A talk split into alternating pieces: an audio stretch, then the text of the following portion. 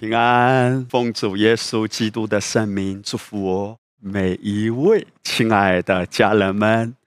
何等美好的一天！我们一起来享受主丰盛的爱，哈利路亚！今天呢，我真的很感恩哈！我要跟大家所分享的内容啊，我自己呢是深深的被祝福的。在过去这一段的时间啊，我觉得神呢。把这一系列的信息一直放在我的里面，宝贵的弟兄姐妹，我们要知道啊，在基督里的人是何等的有福啊！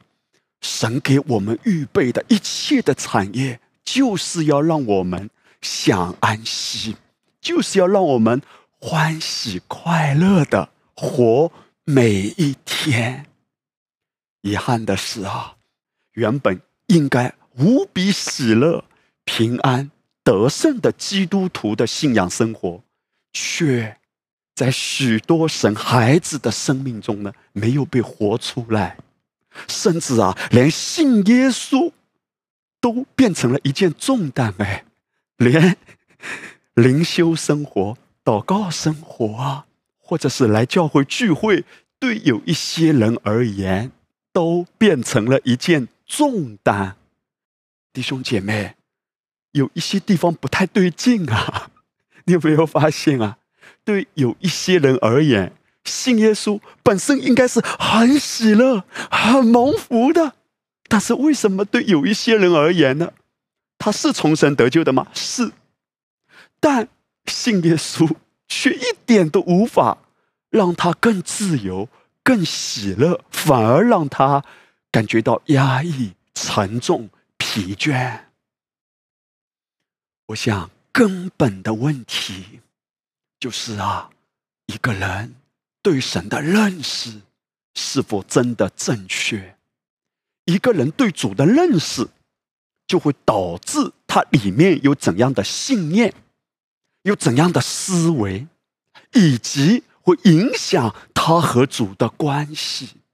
如果一个人对神有错误的认识、错误的信念，绝对无法建立亲密的关系，也无法真正享受在基督里蒙福、幸福、喜乐的人生。所以你看，今天在教会中，一个人可能信主很多年，甚至在教会中有服侍，甚至是一个教会的牧师，但是。他并不活得真正有喜乐，甚至你有过这种困惑：哎呀，为什么这个人在教会服侍很多年嘞，甚至是一个教会的牧者哎，领袖哎，可是为什么他的家、他的人生还是这样的暗淡无光？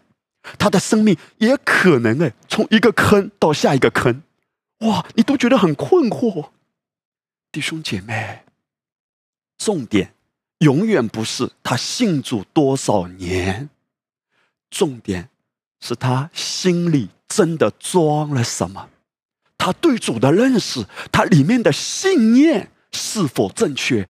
希伯来书十三章提醒我们，哎，他说啊，要留心查看他为人的结局。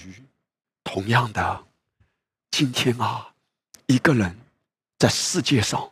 也许一下子是很辉煌的、很成功的，但是你看到多少的人，眼见他起高楼，眼见他宴宾客，眼见他楼塌了，这个世界每一天都在上演这样的人间悲剧。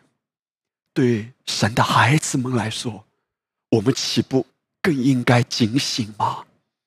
阿巴父的心意到底是什么呢？他巴不得他每一个孩子都因着他爱子所成就的功，享喜乐、享平安、蒙福、得胜的人生都活出来。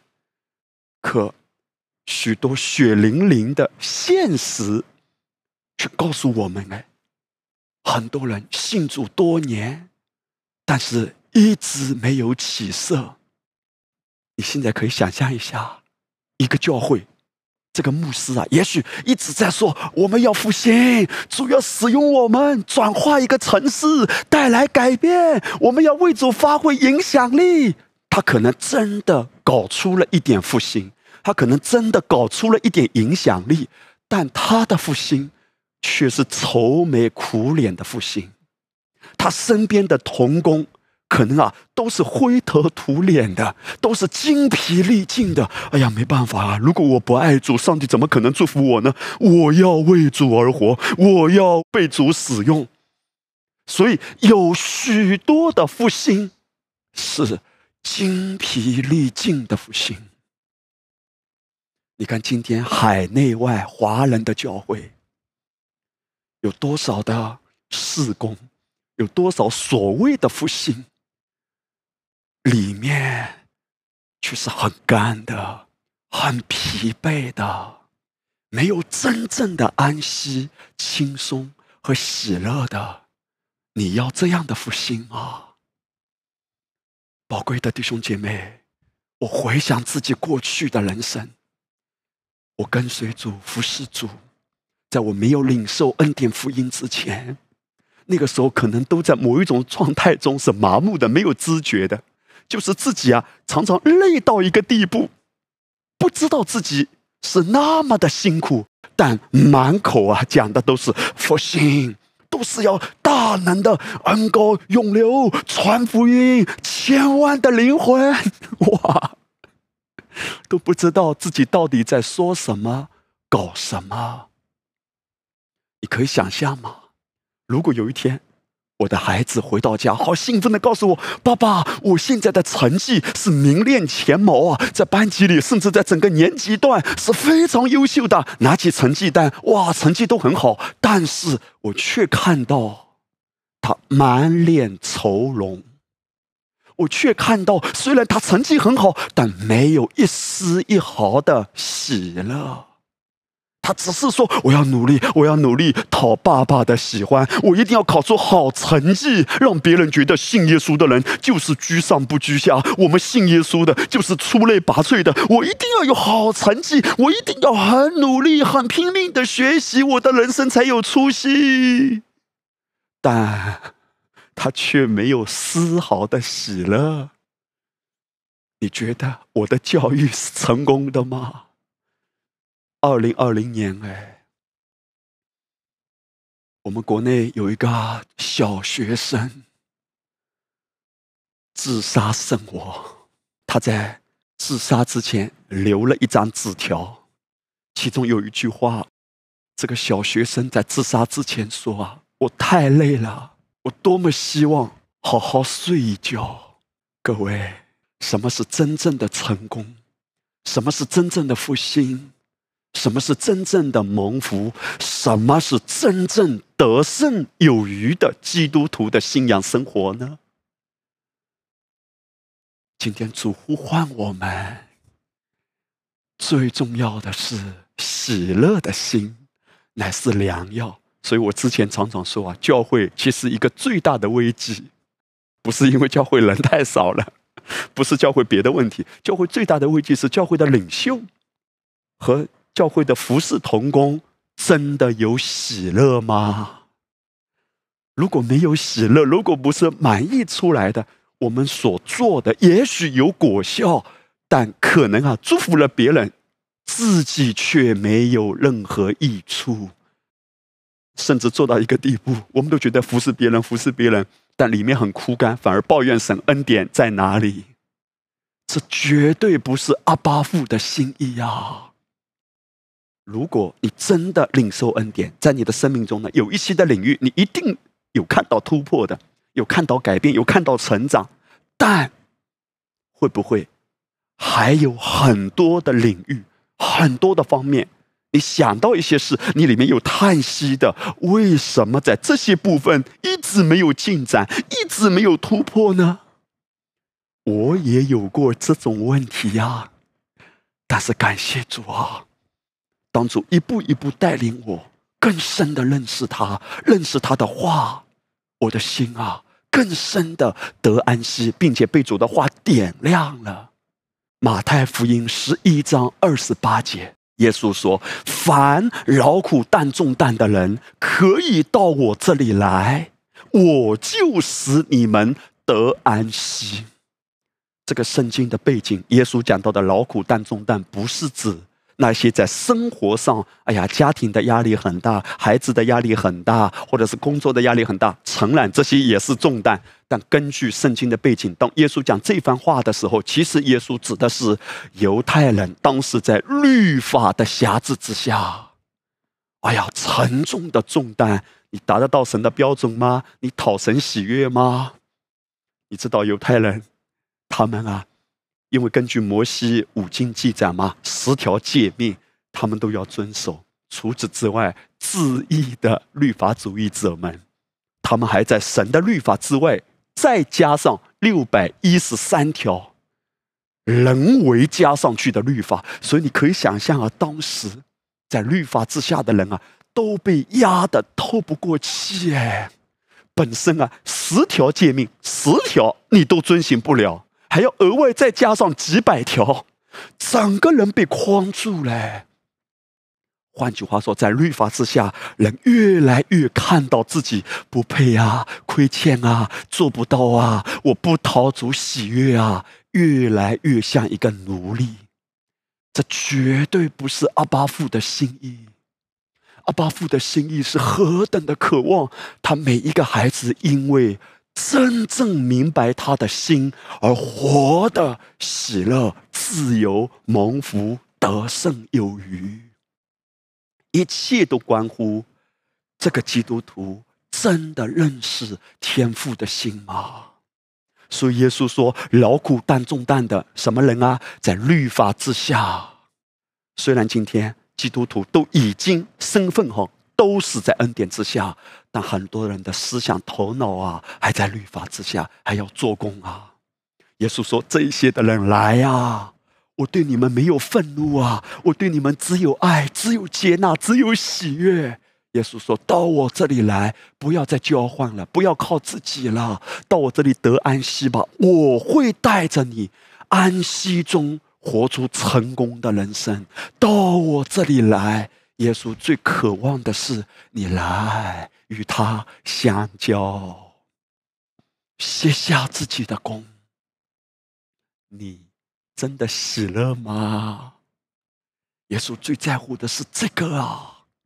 紧接着，耶稣就说：“我心里柔和谦卑，你们当负我的恶，学我的样式，这样。”你们心里就必得享安息，因为我的恶是容易的，我的担子是轻省的。耶稣就讲了一个比喻啊，耶稣讲到的恶是指的什么呢？就是当时的农耕社会，当一个农夫他要耕田的时候，他就用大牛带着一头小牛，因为大牛呢到一个地步就是。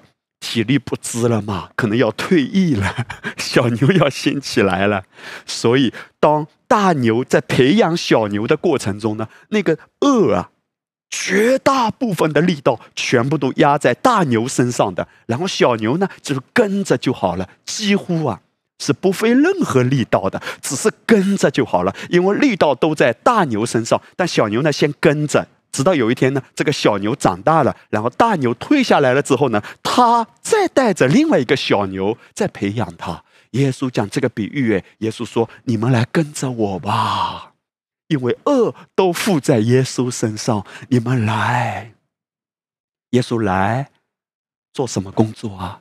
就是成全律法嘛。”因为我们根本达不到神的标准啊！耶稣说：“重担都在我身上，我来替你背负啊！”耶稣为我们成全了律法。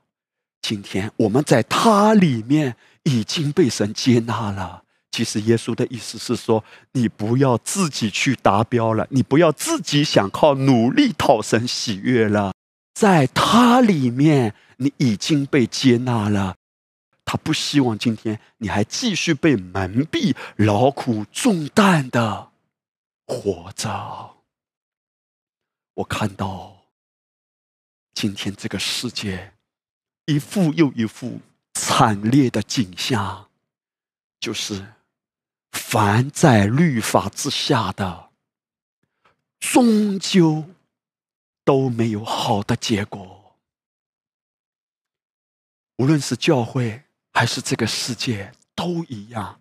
只要是很努力、很拼命，用人的手撑出来、搞出来的一些成功，终究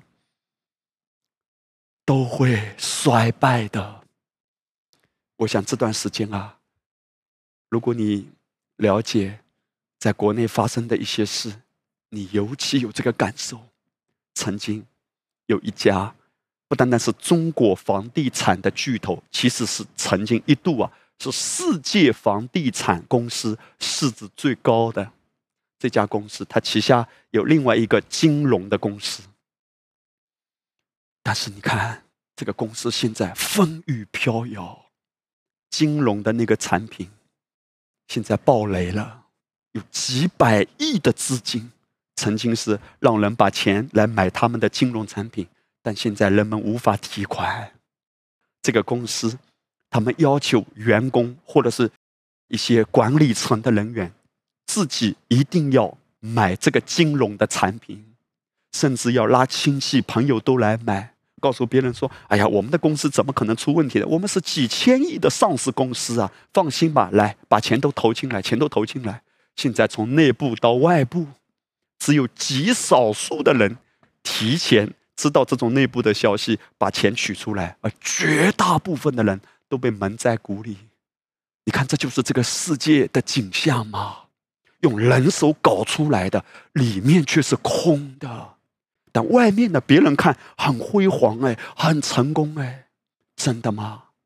教会也是一样啊。如果不是安息的，外面看哇，很不错，哎，很不错，哎，里面却是枯干的，里面却没有真正的喜乐。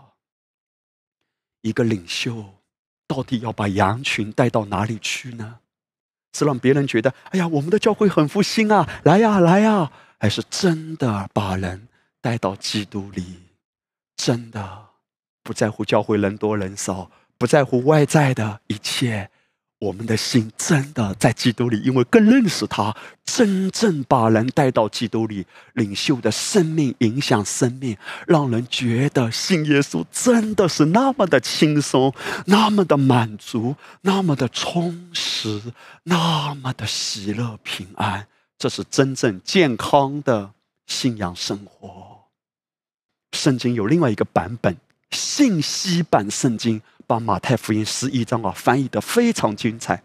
耶稣说：“你累了吗？你垮了吗？你对宗教感到厌倦吗？来我这里吧，跟我一起走，你就会重新得力。我要让你明白如何真正的休息啊！跟我一起走，看我怎么做，学习轻松的恩典步调。”我不会让任何沉重或不适合的担子压着你啊！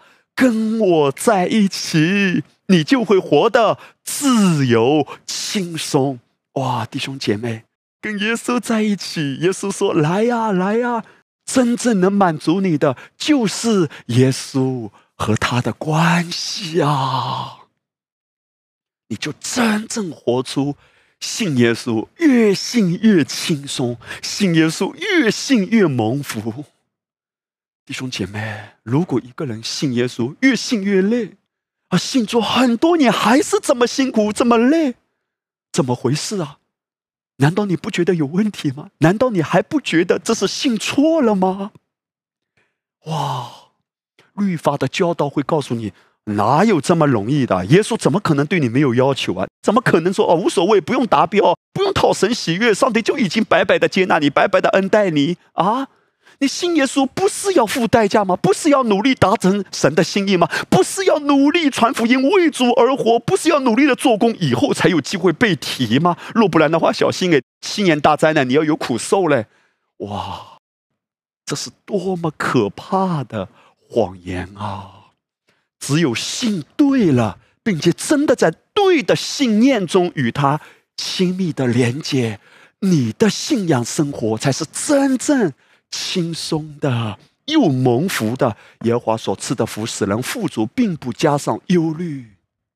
罗马书第五章十七节：若因一人的过犯，死就因着一人做了王。圣经在这里面谈到我们曾经的光景，曾经我们都在死亡的权柄之下，死在我们的生命中曾经是做王的。如果你留意这个“死”原文是名词，当亚当堕落之后。人类都在死亡的笼罩阴影之下，而死亡这个词是名词，意味着什么？意味着我们也可以用其他的名词来替换吗？曾经我们在罪的权势之下，死做了王。那另外一个名词，曾经我们在罪的权势之下，癌细胞是掌权的，疾病是掌权的，贫穷是掌权的，这些的名词嘛。每一个不在基督里的人，死都是他生命的王。恶的权柄、疾病的权势、贫穷、灾祸、咒诅，在他的生命中是做王的。但现在我们不一样了。圣经说：“何况那些受洪恩、又蒙所赐之意的，岂不更要因耶稣基督一人在生命中做王吗？”现在，神把我们迁到他爱子的国度里了。神在对我们说：“现在你要看到你的人生是另外一番景象，因为你在基督里，所以神对你的心意是什么？借着你领受洪恩和所赐之意，你可以在生命中做王。这意味着什么？曾经罪作王、死作王、疾病作王、咒诅作王、贫穷作王、绝望作王，但现在神说，你。”借着领受啊，吃了又吃，领受了再领受，你可以活出与之前完全不一样的在生命中做王。这意味着什么？疾病不能做王，罪不能做王，所有辖制你的坏习惯，什么烟瘾啊、赌博的毒瘾啊，甚至是吸毒的那个毒瘾啊，任何的瘾症根本不能辖制你。如何领受？领受。不是那种僵硬的主啊！我领受了，我领受了。不，拿起饼和杯的时候，这不是一个宗教，一切都是透过关系呀！还记得吗？我们讲到基督信仰的精髓就是两个字：关系。透过关系来领受，阿爸，我来享受你。弟兄姐妹，如何能够实际的活出在生命中做王呢？你留意啊，圣经谈到是你自己哎。这是一个重生得救的你灵人哎，在生命中做王哎，其实意味着是基督完全的掌管了你的人生，因为我们的灵人和他是完全合一的。这意味着你的生命是那样的轻松，因为压力不能做王。你的生命是那样的喜乐，因为忧愁不能做王；你的生命是那样的健康，因为疾病不能做王；你的生命是那样的蒙福，因为咒诅不能做王。这是父的心啊！他说：“你来领受，来领受，领受。”约书亚记十三章第一节，在约书亚年纪老迈的时候，耶和华对他说：“哎。”你年纪老迈，还有许多未得之地，请问这些的未得之地，是神告诉他说：“你想得就得，不想得也无所谓吗？”当然不是哎。神的心意是，迦南美地被称为什么？流奶与蜜之地。神早就告诉他们：“我已经把那地。”都赐给你了，请留意，当上帝谈到那地流奶与蜜之地的时候，神已经说都赐给你了，意味着从阿巴父的心意来说，全部都要承受，你全部都要得着，一个都不要落下哦。我们知道江南美地代表的就是今天对我们来说，哈，基督里的丰盛。换句话说，如果以色列百姓把迦南美地都得着，意味着我们在生命中做王嘛，都得着，活出健康，活出富足，活出喜乐，活出平安，家庭蒙福，人生兴盛，可能吗？如果不可能，为什么耶稣要骗我们说“我来了是要叫你得生命，并且得着更丰盛”？如果不可能，为什么约翰也要骗我们说“亲爱的弟兄啊，我愿你凡事兴盛，身体健壮，正如你的灵魂兴盛一样”？为什么约翰也骗呢？说凡事兴盛。如果这根本不是神的心意，如果我们永远都不可能达到的，为什么他要给我们这种虚假的画个大饼呢？弟兄姐妹啊，神已经说了，都给你啦。但约书亚啊，你年纪老迈，意思是什么？你的时间不太多嘞，很遗憾，你还有许多未得之地。哎呀，上帝呀，你有所不知啊！不是我不愿意得啊，是那地的巨人太大嘞，是那一些的人啊太难搞嘞，我们实在得不过来呀。是不是我们也有过这样的叹息呢？上帝啊，我知道你的心意是要叫我蒙福了，你的心意是要叫我健康了。可是上帝啊，你有所不知啊，这个病啊太严重了呀，医生说是不能的呀。上帝啊，我知道你愿意提升我，愿意祝福我，可是你不知道啊，职场太难混了呀，哪里能够这样子蒙福轻松啊？没有人能随随便便成功的呀。上帝啊，我知道你要叫我家庭兴盛，家人都幸福喜乐，可是你有所不是呀，我的家人太糟糕了呀！我的家人太啊自意了呀！我的家人都是他们，他们约书亚年纪老迈，为什么有那么多未得之地？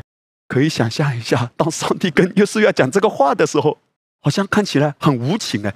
你压根就不考虑讲了这段话，约书亚心里的阴影面积有多大？上帝某个角度来说啊，根本不在乎约书亚怎么想哎！约书亚，你老了。但是你还有很多未得之地，意思是什么？其实你曾经都可以得着的，但现在你时日无多，你容许那些巨人依然在占领你的地。哇，弟兄姐妹，当上帝对约书亚讲这一番话的时候，其实神是在向约书亚发出一个呼唤：你要容许到何时呢？你容许魔鬼在你生命中的有些的领域，那个巨人代表的就是黑暗的权势吗？明明上帝把这个地给你，可是巨人待在那里，你没有把他赶出去，你没有收复原来给你的产业。耶稣要说：“因为我年纪老迈，年纪老迈吗？你忘了有另外一个跟约书亚同时进迦南地的。”当他八十五岁的时候，他却说：“把那座山给我，因为这是上帝给我的。”约书亚，你不要吗？我要。而我非常年轻，虽然年龄是八十五岁，但我就像四十年前一样强壮。所以你看嘛，根本不是因为年纪，而是因为思维。随便啦，就这么低吧。反正啊，我比以前好多了。不。神的心意是还有更多，因为他量给你的坐落在佳美之处，你的产业多么美好，神给你的永远比你想象的更多。他给你的恩典是你眼睛没有看见，耳朵没有听见，人心没有想过的。可是我们呢，常常跟神抱怨说：“那巨人太大了呀，那些敌人太难搞了呀。”主啊，你有所不知啊，这个职场太难了呀！你有所不知啊，我家里的问题太严重了呀！你有所不知啊，这个问题那个问题太多了呀！所以主啊，不可能的，永远不是恩典不够用，是你没有去领受去用啊。而恩典怎么来领受？一定是透过关系的。这就意味着，如果不是在亲密的关系里，你总是觉得问题很严重。真正连接基督，你真的在关系中眼睛被打开，早已经看透了什么巨人啊，什么难处啊，这些算什么？跟与我亲密连接的主相比，这些问题。算不了什么。在约书亚记第十三章，当上帝告诉他你还有很多未得之地的时候啊，上帝马上就列举出来，你还有哪一些未得之地啊？神说啊，从埃及前的西河河往北，直到以格伦的境界，就算属迦南人之地，有非利士人五个首领所管的加萨人啊、亚什突人啊、亚什基伦人啊、加特人啊、以格伦人之地，并有南方的亚卫人之地。上帝好像有一个账本哎，都记得哎，说约书亚，你可能不在乎了，约书亚，你可能无所谓了，但神说我不甘心哎，这些都是我给你的。其实今天主对我们说，我们所有拥有的产业都是他的爱子付了生命的代价赎回的。但是当一个人没有与主亲密相交的时候，如果一个人啊，他每天醒来。啊，先看手机、看新闻，马上处理事情。他到一个地步，心中越来越枯干，情不自禁就抱怨了，就质疑神的恩典了。就说：当我们没有真的贴近他的胸膛，没有真的体贴他的时候，我们甚至到一个地步就麻木了。我明明知道这个领域是未得之地，这个领域是未得之地，这个领域有巨人有仇敌，但是无所谓了。神说他不同意，他甚至列举出来说。这些都是我给你的，你为什么任凭巨人在那里去得？而得地为业，一定是透过关系。当神论到亚斯突人，哎，你看亚斯突的原文含义竟然是掠夺，哦，那个亚威人的原文是毁灭，什么意思啊？在神给以色列百姓的产业中。依然有掠夺的权势，依然有毁灭的权势。这像不像今天一个神的孩子，他的生命中，可能在一些的部分，魔鬼一直在掠夺，一直在掠夺，一直在掠夺；而另外一些部分呢，有毁灭性的权势，有毁灭性的恶习、坏习惯在辖制他。他可能控制不了的赌博，控制不了的赌球，或者是在网络上。玩一些赌博的一些游戏，一些事情，这些都是毁灭性的权势啊！毁灭他的健康，毁灭他的信心，甚至毁灭他的婚姻，毁灭他的家庭。他是重生得救的吗？是。神有给他属天的产业了吗？给了，但是依然有毁灭性的权势。魔鬼很不甘心一个神的孩子活出在生命中作王，所以在一个人的身上可能有一个毁灭性的症状，一直压着他，反反复复，甚至有一个毁灭性的关系。那个人与你建立关系，要慎重，有一些的关系是来毁灭你的。这样的关系如果搞下去。人生会很痛苦的，这是为什么？圣经说：“与智慧人同行，必有智慧；与愚昧人同行，一定受亏损。”慎重你身边的一些朋友，他们到底是真的来帮助你、来建造你？你生命中有一些的朋友，他可能啊，表面上跟你很好，但是还有很多人的手。也许你觉得，哎呀，他跟我挺好的，也都讲得来，我跟他聊天很快乐。哎，你真的是跟他聊天？还是聊地呀？有时候我们根本分不清楚，我们滥用“聊天”这个词，你看到了吗？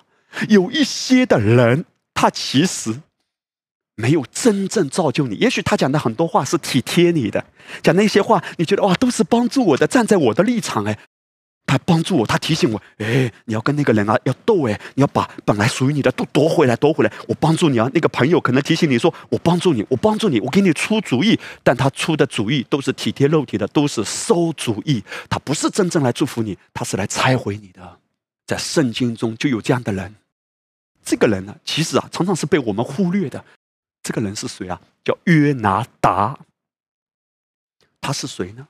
我们知道。大卫有一个儿子叫暗嫩，暗嫩他喜欢上了同父异母的一个妹妹，叫他玛。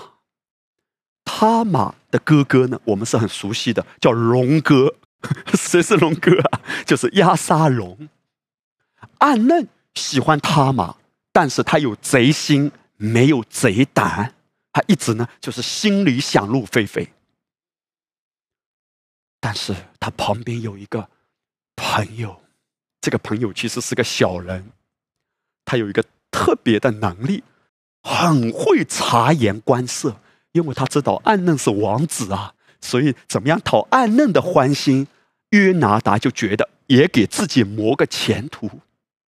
暗嫩呢，觉得约拿达是他的好朋友，哎，哎呦，是我的好哥吗？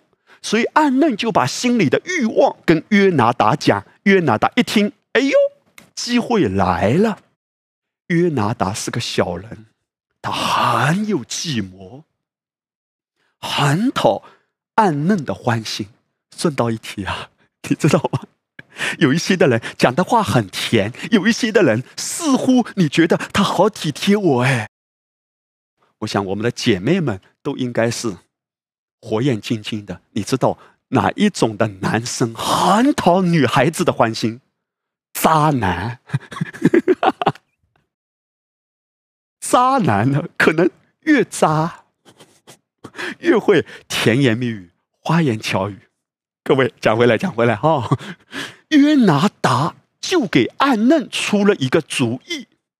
他说：“你装病，病殃殃的，然后等你父王大卫来了，就跟大卫提个要求，说：‘父王啊，请我的妹妹他妈来照顾我吧。’果不其然。”暗嫩装病之后，大卫来看他，然后约拿达的主意就被暗嫩讲出来。大卫就说：“那就叫暗嫩来照顾吧。”结果，约拿达的馊主意被暗嫩达成了，他就玷污了他妈。后来我们都知道，他玷污他妈之后，那个结局很可怜。同父同母的哥哥亚沙龙知道了。他心中多么的愤怒、苦毒，而他的父亲大卫竟然在这样的光景中没有说话，甚至没有记载大卫到底做了一个什么样的决定。虽然他表面上讲了几句，当然我们也知道原因，因为大卫心中可能啊，由于扫罗这个糟糕的、狭制的掌控人的父亲的形象。大卫是多么的痛恨，或者是很不甘愿做这样的父亲，结果他就跑到了另外一个极端，什么都不管。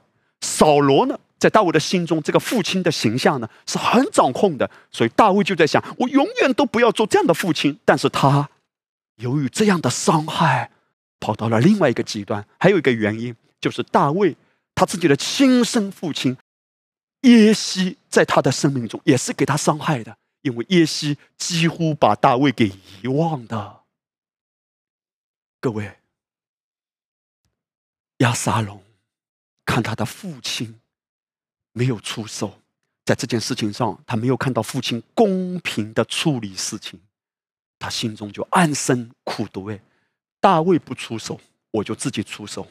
长话短说，他也设了一个局，后来把暗嫩给杀死。你看到了吗？大卫的孩子互相残杀，哥哥把妹妹强奸，然后另外一个兄弟又杀了他的兄弟。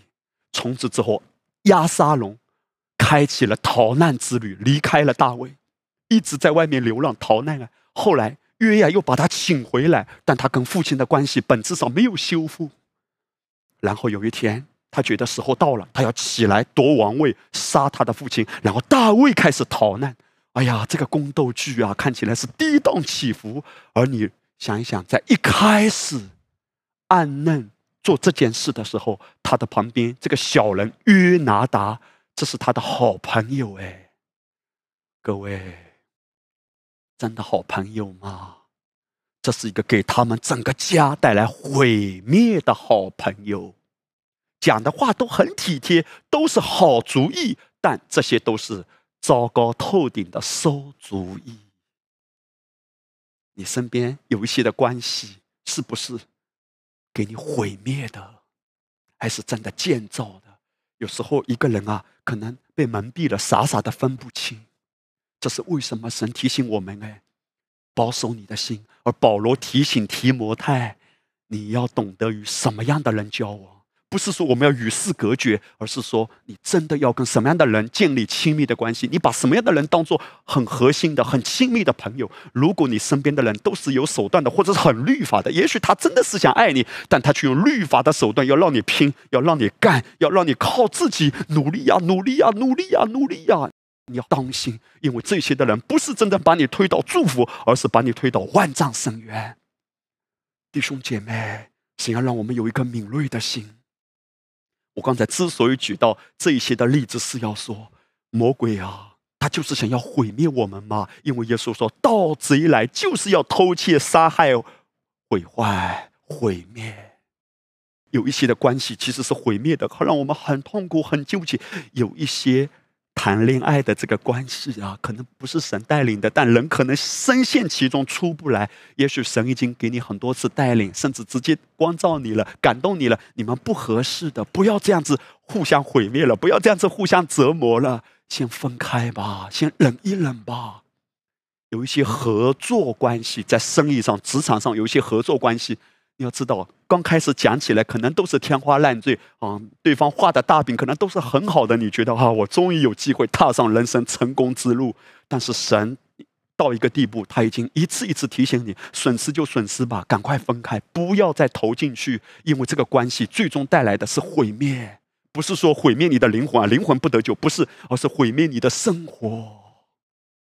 我们生命中有一些的选择走错了。然后我们呢，又想挽回这个损失，结果就做了更错误的选择，一错再错，到一个地步，可能拆东墙补西墙，做错了一个错误的投资，就去借钱来填补那个错误的空，然后那个钱怎么还呢？再借别的钱来补这个空，结果越来越多的窟窿，倒不如我们真的去面对那个错，不要再用人的手。一定要苦苦的撑住，因为到一个地步滑向毁灭啊！那我要这样子问啊，他都信主嘞，不是在恩典之下吗？哇，他都领受恩典福音，来到了恩典的教会，他为什么还会有这样的光景呢？弟兄姐妹，这是很深的、值得我们思考的问题。难道你没有发现一个人？信主了，甚至很多年，还是活得很累吗？遗憾的说，教会中有好多这样的宝贝的弟兄姐妹啊。有时候我们好心疼哎，但是你无法替代他做选择的。他可能从一个坑到下一个坑，神绝对不希望，但你无法替代他做选择，而神。也无法剥夺一个人的自由，因为当一个人没有自由的时候，他就根本不是人。上帝已经创造了很多根本没有自由的石头和木头。神给人是有自由的，因为自由是一个人有人格尊严的根基。如果一个人没有这样选择的自由的时候，他根本不是人，他是奴隶，他是机器吗？所以神是给人自由的，神无法替代他做选择。当一个人没有与神亲密的相交，而任着世界的潮流带他走，或者随从私欲做选择，到一个地步，他可能会遍体鳞伤。我相信这一篇的信息，阿巴夫是要来挽回，也来鼓励和安慰我们每一位。无论你曾经有多少的未得之地。今天就是一个改变的开始。我下面要跟大家谈到第二大点，就是如何在每日的生活中啊，实际的活在丰盛恩典里呀。罗马书第六章十四节，圣经说啊，罪你不能做你们的主，因你们不在律法之下，乃在恩典之下。其实圣经已经给我们清楚的方向了。他说：“罪必不能做你的主。”你看圣经的原文，这里的“罪”也是名词，哎，如同我们刚才读的罗马书第五章里面谈到的，曾经罪在我们生命中作王，那个罪呢，也是名词。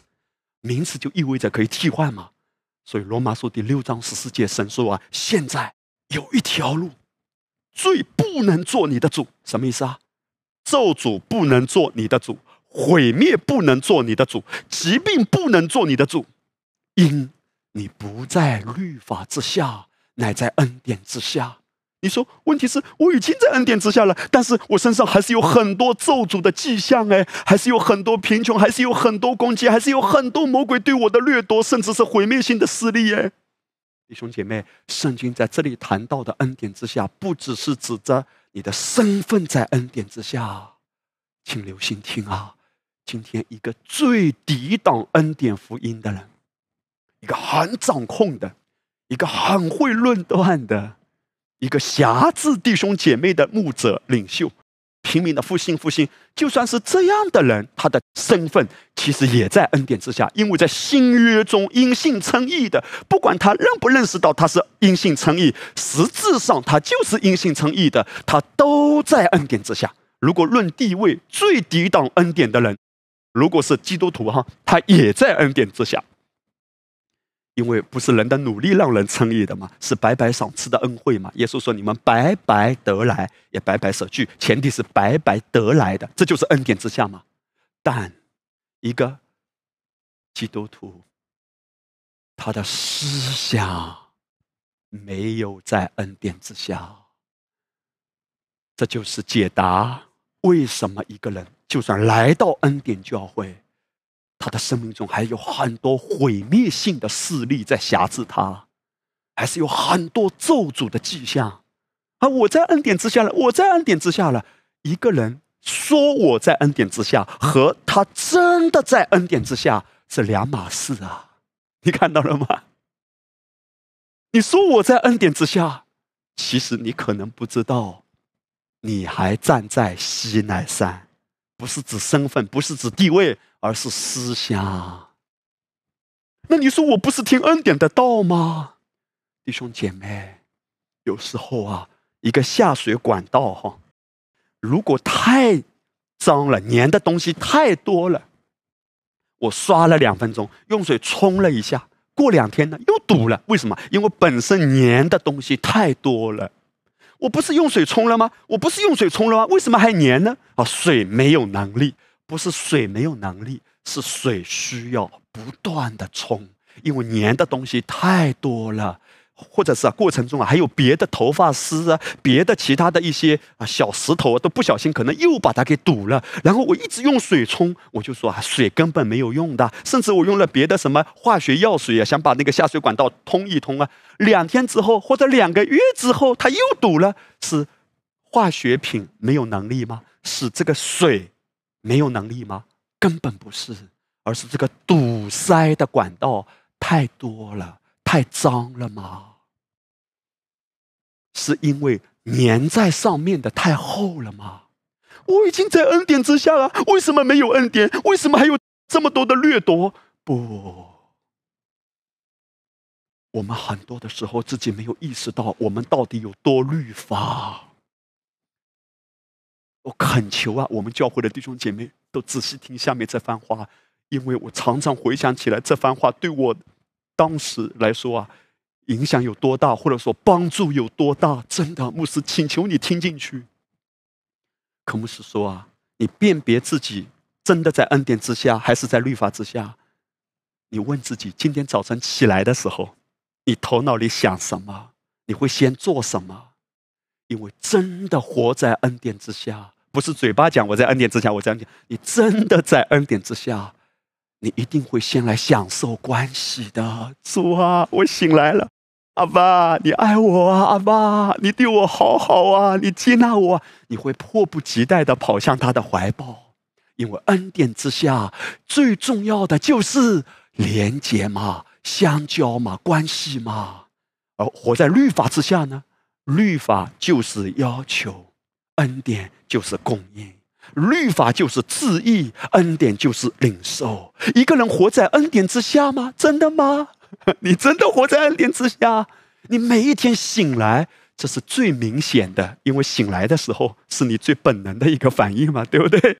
你醒来的时候，你会迫不及待的领受，领受阿爸，你好爱我，我领受你的爱，你会享受这个甜蜜的关系。这个叫活在恩典之下吗？而活在律法之下呢？哎呀，事情没有办完，事情没有办完，或者你总是看到缺乏，看到要求，哎呀，怎么办啊？这个巨人太多了呀，这个问题太严重了呀。这是活在律法之下，因为活在律法之下，总是看到缺乏，看到问题。容许牧师弱弱的问一句：哎呀，我都有点不敢问了，免得你被定罪。请问今天早晨你醒来的时候，你是先拿起手机处理问题、解决事情，或者是想别的胡思乱想？醒来的时候躺在床上，啊，咋办呢？你是这样的状态，还是你早上醒来的时候，阿爸，我谢谢你，你爱我，哈利路亚。不要回答我哈，更不要被定罪，因为这都是我们成长的过程。你有没有发现，很多时候啊，我们也许嘴巴没讲出来，但我们心里对神都有质疑。为什么会这样呢？你的爱在哪里？我们与其问今天我真的站在西安山吗？我们反而问主啊，为什么还有那么多偷窃、那么多掠夺、那么多毁灭的压着我？你视而不见，神怎么舍得你被偷窃？但他无法逼着你要回到恩典之下。圣经说的很清楚的，罪必不能做你的主，因为你在恩典之下。当你真的在恩典之下，什么贫穷啊、偷窃呀、掠夺啊、毁灭啊、疾病啊、瑕疵啊，根本不能做你的主。你真的在恩典之下。哇，弟兄姐妹啊！当我真的明白到这些真理的时候，我就跟主悔改啊！多少时候啊，主啊，我还在质问恩典在哪里？为什么呢？为什么受伤的总是我？当然是我了嘛！因为当我在律法之下的时候，我等于把自己暴露在各样的咒诅的迹象中嘛。因为又回到律法了呀。我们是很容易的。两座山在摇摆，弟兄姐妹，你真的在恩典之下？你的信仰生活，你和主的关系，肯定不一样的。一个在律法之下的，他一定选择先靠自己，他一定选择用人的方法先的，这是人的本能的思考，肉体的倾向，是非常自意的嘛。然后所谓的很负责任，哎呀，我要搞定这个问题，免得别人说我不负责任；我要帮助那个人，免得别人说我没爱心。哎呀，我要给那个人带去祝福，因为我是呃流通的管道。对，话都说的很对，但是你真的是被充满了吗？你真的被充满了吗？你是在恩典中满溢出来，满溢出来，然后流淌出去。否则的话，你还是靠自己的意志力。在爱人 靠自己的意志力去负责任，那该多累呀！因为在律法之下，就是求助于人的意志力。我看到有那么多宝贝的弟兄姐妹，也许你说你来到了恩典的教会，可是你的生命中有很多的方面都没有进展，没有突破。您可能有所不知啊。真正在恩典之下，不是单单说我在哪个教会，你知不知道啊？一个人可以口口声声或者头头是道的讲恩典的知识，但他的心却是与主很远的。一个人嘴巴讲恩典的道，他心里真的在恩典之下吗？一个人嘴巴讲恩典，可是为什么他生活的形态？有那么多的掌控呢，弟兄姐妹，不是嘴巴讲恩典就在恩典之下，不是人来到了恩典的教会就在恩典之下，不是听了恩典的道哦就在恩典之下。当然好过还继续听律法的道。其实这就是神带领我们要悔改这个成长的过程啊。为什么神呼唤我们？你每一天醒来都来享受它啊！真的在恩典之下，罪必不能做你的主，症状必不能做你的主。恩典之下是相交。我心中啊，多么巴不得我们教会每一位家人，真的求主帮助你，真的得到这个启示，弟兄姐妹。我们鼓励大家走义路啊！鼓励大家聆听主的话，每一天先与主相交。这绝对绝对不是一个律法的要求啊！这是攸关生死的，因为我们常常是在西奈山和西安山摇来摇去的，我们走走走啊，有时候忙忙忙，又忙到西奈山去了，所以我们发现自己的脾气可能大嘞，我们讲话可能对别人有点凶神恶煞嘞。哎呀，有时候我就看自己啊，真的讲话讲讲讲。又开始做工了，又开始着急了。我与其急于处理事情，在这个时候，我反而更重要的是要让自己回到恩典之下。我的身份永远在恩典之下，但我的思想，但我的心要夺回来。为什么主迫不及待的向我们发出这个呼唤？我儿啊，你要将心归我。我的眼目啊！要喜悦主的道路，将心归他。什么叫将心归他？他是谁？他就是恩典。我将心回到恩典之下。恩典之下是什么关系？这就解答了为什么一个人他可能来到恩典的教会不短的时间，啊蛮长的，但其实他的心还是很律法的，很多的律法。这就意味着我们永远都不要夸口。你没有看到吗？一个人所谓的，而我已经听恩典道好多年了。可是重点不是听多少年，重点是你的生命中还有多少未得之地。我不是说我们今天领受了就应该必须的，马上就应该要完全的把未得之地夺回来。可是你总是要往正确的方向走嘛。有那么多未得之地，两年前这样，今年还这样，两年以后如果还那样。有问题嘞！这个问题是什么？你真的在恩典之下吗？不是搞事情，不是要跟人斗，不是要关注教会怎么样。哎呀，他还在反对恩典福音，我一定要把他说服。这些都不是你要关注的。你唯一要关注的，单单是基督。我来到你面前，耶稣向你发出一个呼唤：，来，每一天，孩子啊，来呀，到我这里来，跟着他的步调，跟着他的节奏。哈利路亚！弟兄姐妹，我跟大家分享哈，因为啊，圣经说，在律法之下，罪就会做主。圣经也谈到另外一句。非常重要的经文，对我们的提醒。哎，《哥林多前书》十五章五十六节，圣经说：“死的毒钩就是罪，罪的诠释就是律法。”好不可思议啊！圣经说，罪的诠释就是律法。我以前在律法之下的时候啊，根本读不懂，没有真正懂，以为自己懂了，但是还在律法之下搞来搞去。还很着急的要做工要突破，却没有真的与主亲密相交。而事实上，只要还在用人的意志力努力的，你要知道，罪依然在辖制，引证依然在辖制，咒诅的迹象依然在辖制，因为这一些的诠释。就是律法。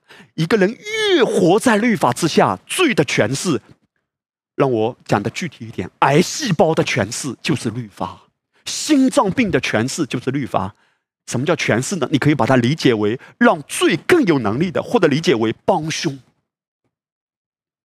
癌细胞的帮凶怎么样？让癌细胞越来越多，越来越严重。癌细胞的帮凶就是律法。心脏病的帮凶，糖尿病的帮凶。瘾症的帮凶，毒瘾的帮凶，烟瘾的帮凶，就是律法。弟兄姐妹，更多的延伸一下，贫穷的帮凶，让一个人贫穷的人更贫穷，就是律法。让一个人记忆力衰退的帮凶，就是律法。你只要给他律法。他的记忆力会越来越衰退，他身上的症状会越来越严重。这不是我说的，这是圣经说的。只要教会的讲台上挂着十条诫命，让大家每个聚会、每个礼拜天来看，对照一下，你做到了吗？不可，不可，不可，不可，这些都是罪的帮凶。哇，这是为什么魔鬼这么愤怒，甚至仇恨恩典福音？哎，因为魔鬼他就是借着律法来辖制新约之下神的孩子。那你说牧师，那律法难道有问题吗？律法不是圣洁的吗？是，律法是圣洁、是公义的，但不是为义人预备的。圣经说的很清楚，律法是为不法的人预备的。律法可以表面上改变一个人的行为，但是一个人的心却无法因着律法的要求而改变。我刚才解释，律法看起来有点抽象哈，你可以把它理解为律法就是要求，恩典就是供应。记得这个概念。最简单的理解，律法就是要求，恩典就是供应。来，我要请所有的家人跟牧师一起来讲这句话。来，律法就是要求，恩典就是供应。所以，一个人在旧约中，律法之下达不到律法，就是达不到要求。要求你要圣洁，要求你要公义，要求你要啊活得怎么样，活得怎么样。可是你达不到，你就要被咒诅。哥林多前书第十五章五十六节，罪的诠释，罪是个名词啊。所以我们也可以替换癌细胞的诠释，癌细胞的帮凶就是律法，而律法就是要求。怎么理解呢？如果一个人活在律法之下，就是活在各种要求之下，你爱主吗？你做到了吗？哎呀，你怎么这么没用啊？你要努力呀，你要拼啊！啊，你看看别人。所以啊，如果一个孩子在成长的过程中，他永远听到的都是邻居家的孩子怎么样？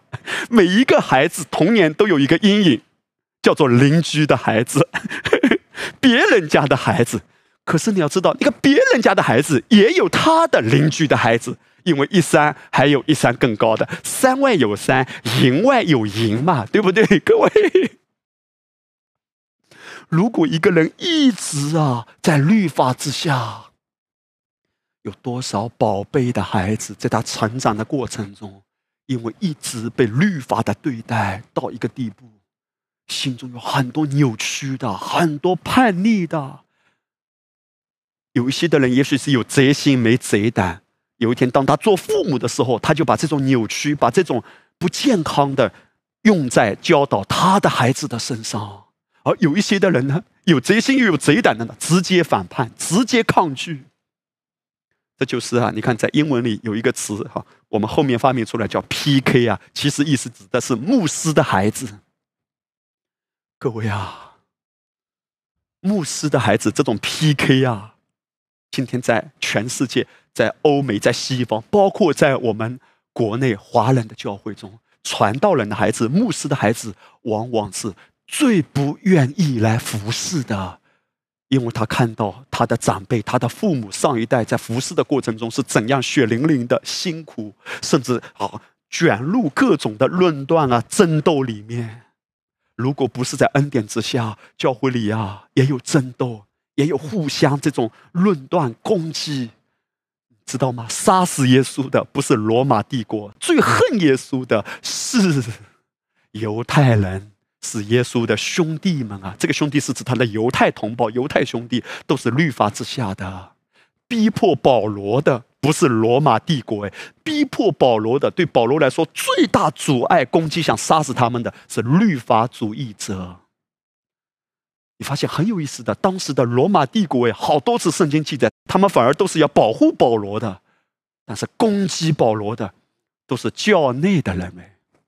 这就是魔鬼透过律法主义者，因为魔鬼最害怕的就是教会传讲恩典，而律法是可以控制人的呀，把人给 PUA 的呀，精神控制的呀。你如果不爱主，小心上帝审判你。所以这一些被培养成奴性的基督徒，就在这种恐惧中，所谓的爱主，这是多么可怜的景象。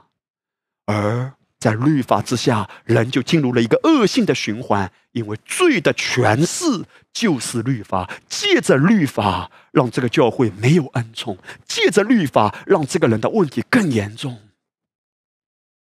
你想想，如果一个人一直在定罪中。律法本是圣洁的，是公义的，但律法根本无法帮助一个人活得圣洁和公义。律法本是叫人治罪，神颁布律法的目的不是要叫人因此称义和蒙福，神颁布律法的目的是要叫人知罪，承认你根本达不到神的心意，你需要恩典。而当人滥用律法、误解了律法，把律法、把要求放在一个人的身上，而没有给他帮助，没有真正把他拉起来，他看到这种标准，他只会觉得自己是那样的糟糕，不配。甚至很多的人在神律法面前更加灰心，承认自己多么亏欠，而不敢坦然无惧来到神面前领受洪恩，就进入了恶性的循环。罪的诠释就是律法。一个父母给孩子很多的要求，却没有真正体贴孩子的心，没有真正安慰孩子、鼓励孩子，只告诉他成绩又这么差啊啊！你脑袋里到底装什么呀？你想一想，如果一个孩子总是感到要求你不够、你不达标、你不够、你不达标，这个孩子既或成绩很好，他的心已经扭曲了，只是他没有爆发出来。也许他到一个地步爆发出来很可怕。这是你发现没有？很多的青少年啊，读初中、读高中，因为被管得很严嘛，哎呀，好好读书，一到大学就放飞自我了。多少的年轻人到大学的时候。整个人就垮了，为什么？父母再也管不着我了，就玩游戏啊，或者是做很多以前在初中、高中想做但没机会做或者不敢做的事。弟兄姐妹，律法的要求无法从里面真正帮助一个人的。哇！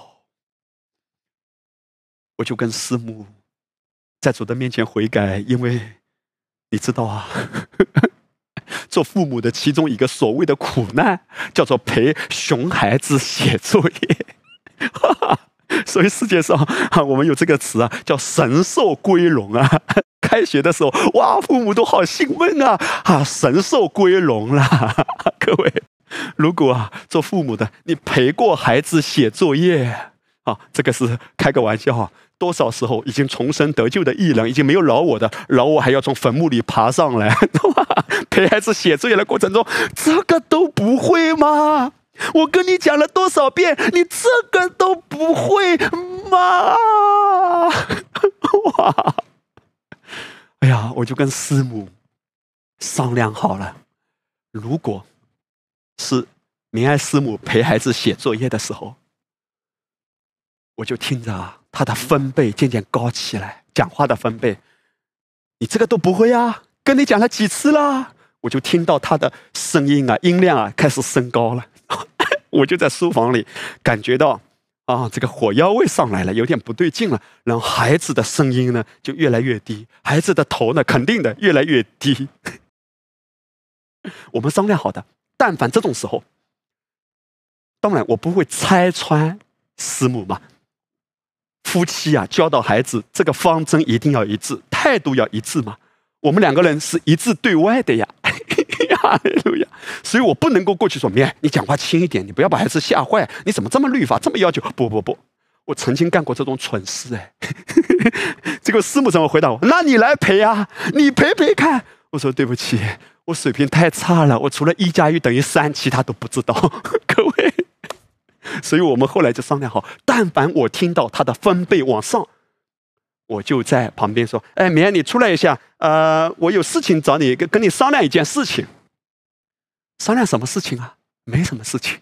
他出来的时候，我就看着他，就爱他。我说：绵，嘘，讲话轻一点嘛，稍微轻一点，安息一下。来来来，您坐下来，泡一杯茶水，先歇一歇啊，让我来陪。哈利路亚。”没想到呢，我陪陪陪，这个音量啊，飙的音高啊更高，速度更快。这个时候呢，太太已经冷静下来了。那么他是怎么教我的呢？他说：“慧慧，你来一下，有事情找你。”我说：“你不用说了，我知道你找我什么事，我不会出来的。你这个都不会吗？” 各位，我们都商量好的，但是啊，心里着急的时候，我知道你叫我干什么，你不用来叫我。可是我们不是商量好了吗？不，我一定要把这个人给搞定了，一定要把他给训一通。哎呀，我们更深的明白圣经的话语，罪的诠释就是律法，让一个孩子心里扭曲的帮凶，就是给他苛刻的要求。很多时候不是你的孩子差，是你不能接受孩子只是这个程度，因为你希望孩子可以更好。可是孩子也需要时间啊！我不是说我鼓励弟兄姐妹来随便了，孩子考得好考得差，学校成绩怎么样都无所谓。可是每个孩子都不同，我三个孩子，三个孩子个性都不同的。你知道什么叫建巴别塔吗？巴别塔不是用石头堆造起来的。如果你留意圣经，非常有意思的一个细节，巴别塔是用砖做出来的。什么叫砖啊？就是每一块都要按照模具来做的。律法就是把人当做模具，然后把它垒成垒成一个巴别塔。你只不过是一个螺丝钉，来把你变成螺丝钉。你怎么可以做一个没有螺旋的？痕迹的那个钉呢？不不不，一定要把你给重新修整修整。所以妻子要把丈夫给重新捏成我喜欢的模样，丈夫也要把妻子捏成我喜欢的模样。你不让我捏啊，你反抗啊啊！冲突就发生了。这样的关系就是彼此动用律法，而罪的帮凶就是律法。罪是名词嘛？这就意味着疾病和早逝、早衰。做丈夫的，让你的妻子早衰的秘诀就是给她律法。你越给她律法，罪的帮凶就是律法。我们在家里到底建造什么样的气氛啊？贫穷的帮凶就是律法。一个人越深的活在律法之下，我要努力，我要动用意志力，我要拼，我要靠自己。每一天醒来的时候，先要靠自己，而不是享受关系。罪就会在他生命中继续残害他、破坏他。各位，让一个孩子颓废，从颓废到更颓废的帮凶就是律法。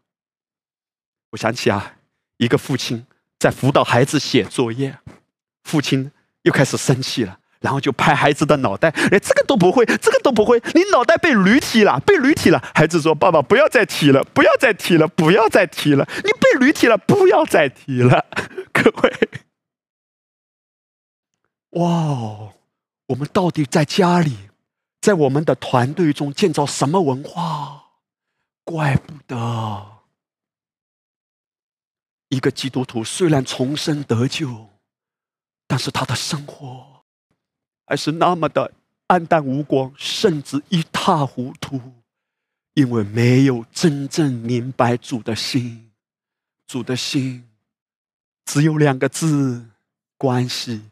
来啊，先每一天被他充满啊，你才有力量出门啊。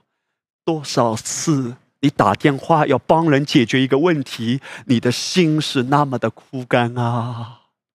多少次。你忍辱负重的要去做一件事，心里好苦啊！更可怕的是，你还要强颜欢笑，你还要不得不跟别人笑。你知道啊，当我们在律法之下的时候，其实我们这个状态到一个地步，会把自己搞坏的呀！哎呀，我要报效主的恩典，主对我的爱是那么的丰盛，我要报效主恩。你可能把自己搞报销嘞，你来不及报效。就报废了。各位，神的心意是你先要在恩典之下，真的享受他，与他相交，而这个会带来你生命全方面的果子啊！亲爱的弟兄啊，我愿你凡事兴盛，身体强壮，正如你的魂、灵魂的原文。在圣经中，这里谈到的是魂兴盛，而魂兴盛是怎么兴盛？耶稣说：“人活着不是单靠食物，乃是靠主口中的话。”耶稣说：“我的话就是灵，就是生命。”可知道啊，你是多么多么多么需要在每一天先被话充满。充满我，充满我，耶稣进来，充满我，充满我，荣耀神临近，充满我主啊，你来充满我心。这是真正在恩典之下，我宝贝的弟兄姐妹哈，永远都不要再问恩典在哪里，恩典都给你了呀。我们反而要问：我真的在恩典中安息吗？享受它吗？我真的在恩典中卸下自己的功吗？告诉大家一个很重要的秘诀：突破的秘诀，就是你不再追求突破，你只追求基督。这是突破真正的开始。突破开始啦，不再追求突破。曾经，当我开始明白神的心意，哇！我发现海阔天空。在圣经中，神从来没有叫你追求突破。顺道一提，如果你看圣经，圣经从来没有一次都没有告诉你说你要追求梦想。圣经从来都是告诉你。你要跟着意向走，这个意向就是指神的带领。在哈荣意向之年，巴布的弟兄姐妹，你看得更清楚。不要再追求突破，不要再追求你的梦想，跟着意向走。没有梦想，人就放肆吗？根本不是，没有意向，人就放肆。因为你的梦想，可能根本不是神要带领你的，是你的欲望和野心。而真正在恩典之下，主啊，我跟着你，如何实际的活在恩典里呢？加拉太书第五章十八节，但你们若被圣灵引导，就不在律法以下。哇哦，神的路啊，已经非常明确了。如果你每一天是被圣灵引导，被圣灵引导，如同以西结束第一章我们之前所分享过的。那个是活物，都是跟着灵而行的。哈利路亚！其实除了预表基督，也预表在基督里的我们啊，完全跟着圣灵引导，跟着基督，跟着我们的良人。我跟着你，跟着你，如何跟着他？在关系里，每一天，你自然而然就不在律法之下，而在恩典之下。而恩典之下，罪必不能做你的主，因为你不在律法之下。在律法之下跟随的，是一种。旧约的遗文，跟随的是某一种僵硬的习惯、僵硬的模式。而以前这样成功，现在这样也成功，不一定。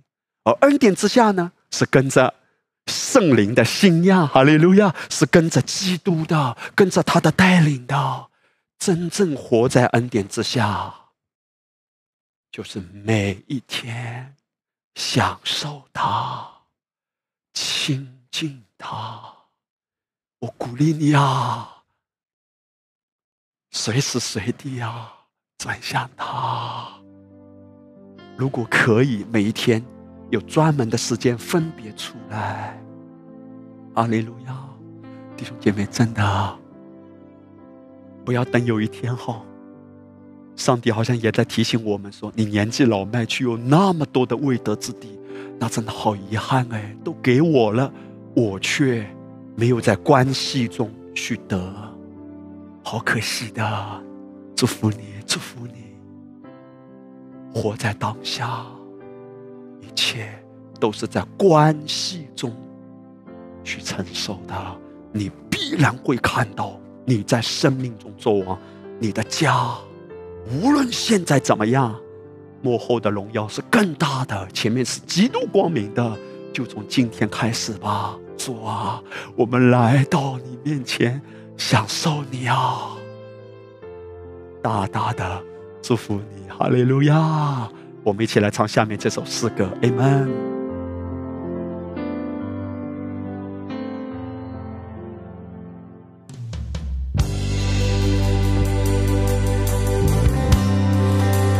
耶稣，是你的爱找到了我，在我最绝望无助。迷茫失望，你带给我盼望，你带给我信心，你带给我光明。我要赞美你，耶稣。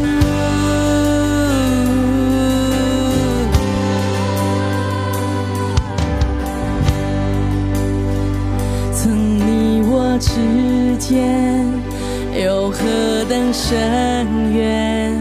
有高山阻挡，无法跨越。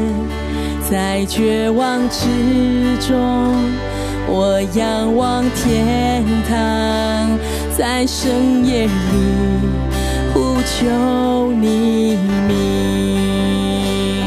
而黑暗之中。彰显，撕裂我灵魂的阴霾，救赎已完全，结局已鲜明，耶稣基督用火盼望，无法想象的爱。更无法想象如此大怜悯，这无限恩典无法测度，亘古永活神，赐荣耀加倍背负我罪。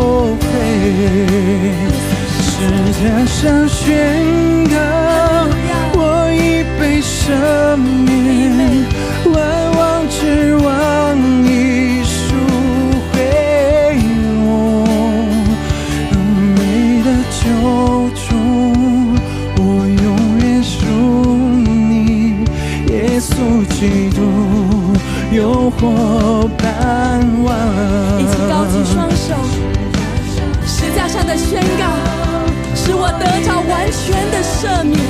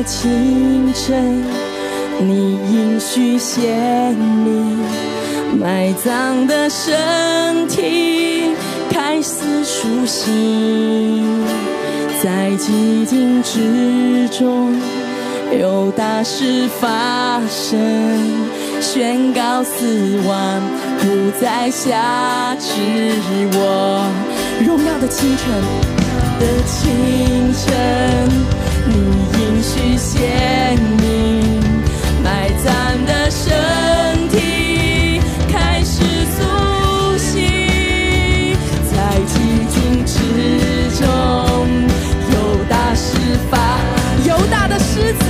发出宣告，死亡不再辖制我。一起来说，主，你全然得胜。你全然得胜，耶稣，你已全然得胜。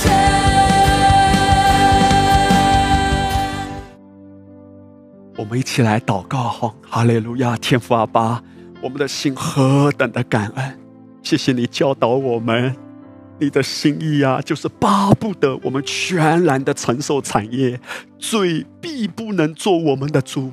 圣灵啊，我们真实的活在恩典之下，就是每一天跟着你呀、享受基督啊，阿爸，这是你对我们的呼唤。哈利路亚，一切都是关系中结出的果子啊！